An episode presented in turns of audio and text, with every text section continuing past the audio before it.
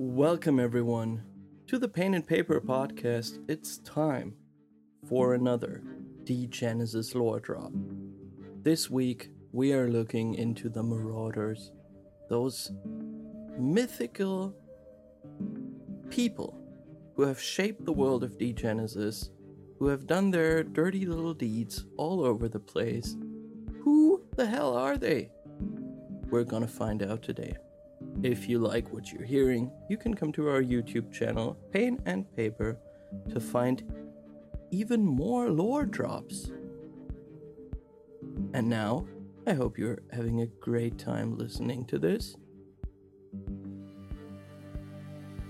And yeah, I just hope that you're gonna have a great time.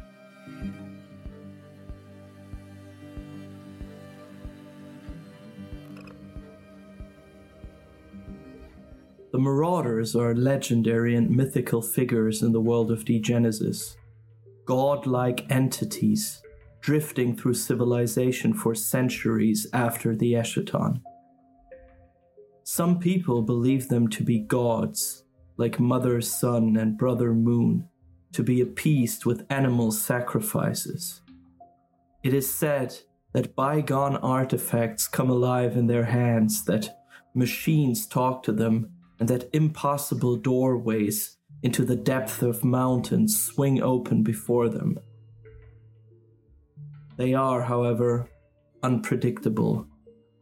To some, they reveal ancient knowledge, while others suffer their endless wrath. The chroniclers have been tracking the marauders ever since the cult's inception. Their streamers traverse the land, questioning natives and listening intently to old campfire stories about gods from the shadows of time. The details of every sighting are new pieces in the puzzle of their digital nexus, the cluster. Centuries ago, the marauders became the stuff of myths and legends as savage warriors it is said that there are no more than a handful of them, and they are known to hunt sleepers, the agents of Project Tannhäuser, who rose from the dispensers. Allegedly, the marauders are clad in pus covered bandages, as if these were the last things holding them together. With a simple gesture, they vaporize their enemies and depopulate whole villages on their erratic wanderings. The marauders keep crossing the paths of certain families and factions. Clanners tell of moonless nights where death incarnate lurks in the shadows of the huts and whispers messages over the window sills. Those who listen will be led into forgotten storages and labs, able to salvage books, weapons, or embryos encased in resin. They'll see drawings of arbors and zodiac signs, walk through rows of rotting plants, and stare through glass into dark operating theaters. Even though people have benefited from their pacts with the marauders. These alliances are never safe. Marauders are solitary hunters. They do not belong to this time, and they do not belong to this world, and so are unable to form any relationships with humans of today. They react angrily to any disruption or resistance. They are volatile a single loud word can inflame their anger and lead to the destruction of an entire village. In the world of Degenesis, the marauders are known to most as terror and chaos.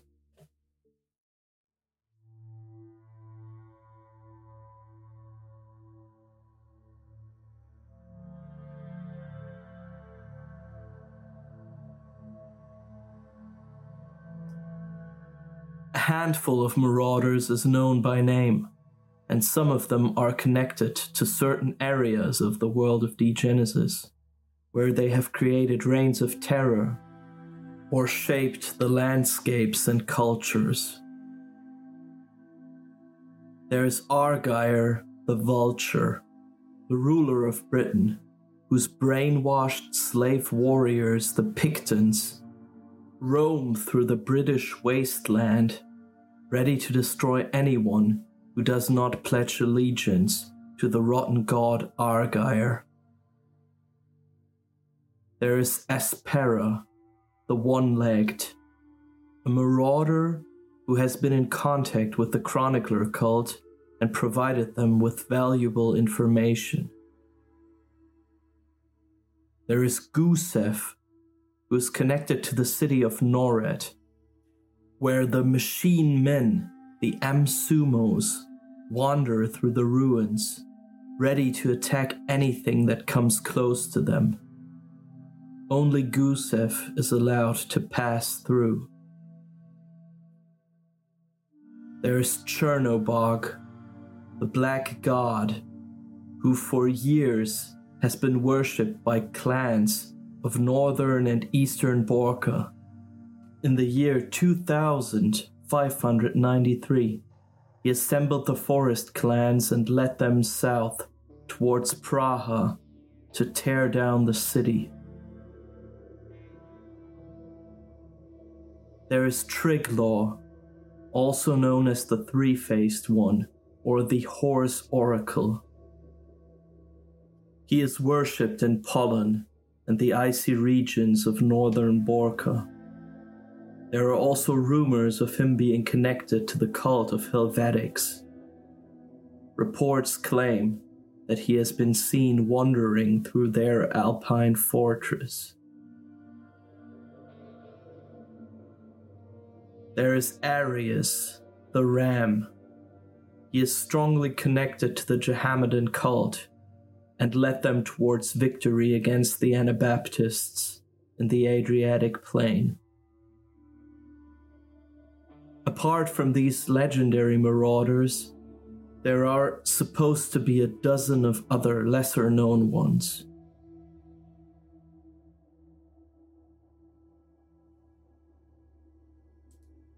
The Soul Burner is a weapon used by some of the marauders. It shoots a beam that burns brighter than the sun, cutting through steel and concrete, vaporizing flesh and bones into a red mist. The Soul Burner is a myth. Every sighting of the weapon is passed from generation to generation, increasing its legend. There is little actual data available, so far, three marauders have potentially been identified as carrying a soul burner. Chroniclers were able to identify one of them as Gusev from the reports, but the others are a mystery. It remains unclear whether several copies of the weapon exist or whether the soul burner is a one of a kind weapon. According to chronicler information, the soul burner is biometrically encoded. Only people with a certain genetic or nanotechnological imprint can activate and fire it.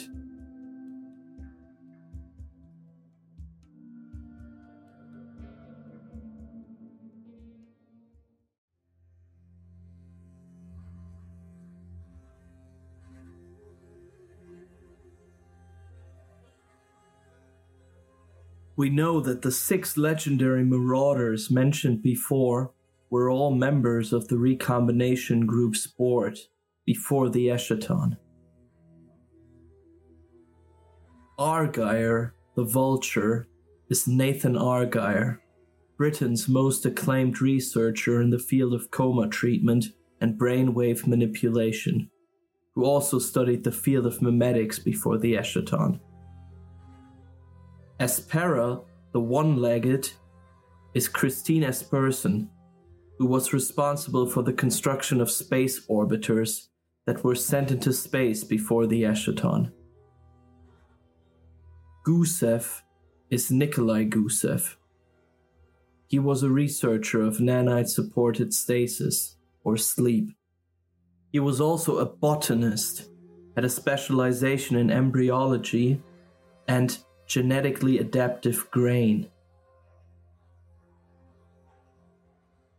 Chernobog is Viktor Karmenov, who was the head of investment and fundings of Project Tannhäuser. He is also the twin brother of Nikita Karmenov. Triglav is Salim Mushar, visionary and futurologist who worked on nanites and cybernetics and declared the end of the information age in the year 2053. Arius is a reincarnation of the prophet Muhammad. It's complicated. More about him in another video. There is also Norman Thorn, the whistleblower about Project Tannhäuser, who disappeared in Cairo. He is also known as the Jackal. He is most certainly connected to the Anubian cult and may be seen as the cult's creator. The woman, known as Y, has explicitly been declared not to be a marauder by the developers of the game, but she also returned after the Eschaton as the mother of ravens.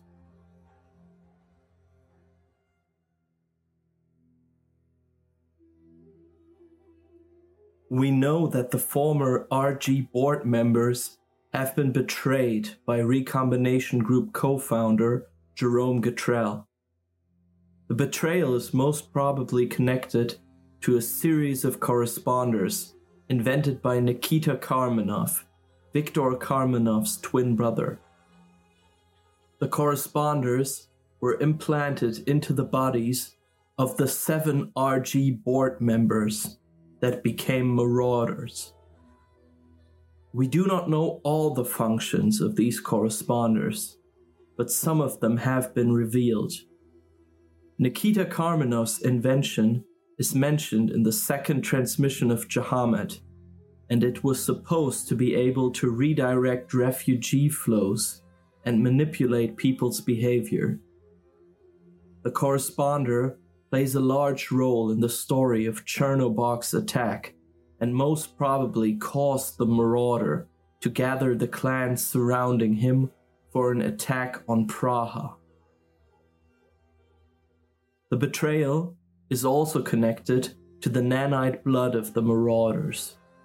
The recombination group invented the nanite as a cure for various diseases and injected it into the bloodstream of its former members. The nanite blood has healing powers, turning its carrier into an almost immortal being. We know that different forms of nanite blood exist, and that the nanites given to the RG board members who became marauders, and that of the sleepers up to the 700th cascade, was intentionally flawed. At a certain point, the nanite blood of the marauders would fail to provide its healing powers, so that the centuries old marauders would literally fall apart. The visible bandages on Gusev's and Argyre's bodies, as well as Aspera's missing leg, are the result of the nanite's decay. Only new nanite blood from sleepers is able to stop the marauders' ever impending deaths.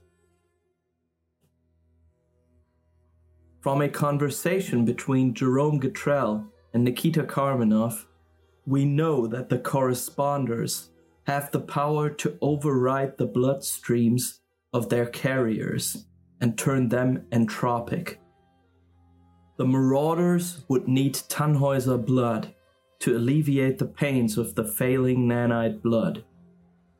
In their search for a cure, the marauders would decimate the sleepers of Project Tannhäuser, thus contributing to the success of Gatrell's Plan B, Project Free Spirit. We do know that the marauders are driven by revenge for Gatrell's betrayal, and that they have influenced the world of Degenesis in various different ways.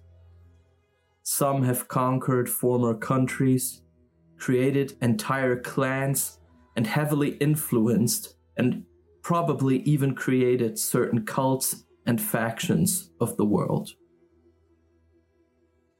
If only someone would make a video about each of them, right? Alright everyone, thank you for watching this video. I hope you enjoyed it. There are some open questions I have, two mainly. First one is, do you know of any other marauders except the ones that I've mentioned? The book mentions like a dozen of them, but maybe this is just an option given by the developers to DMs to create their own. The other concerns the nanite blood of the Marauders, which seems to have been screwed with twice.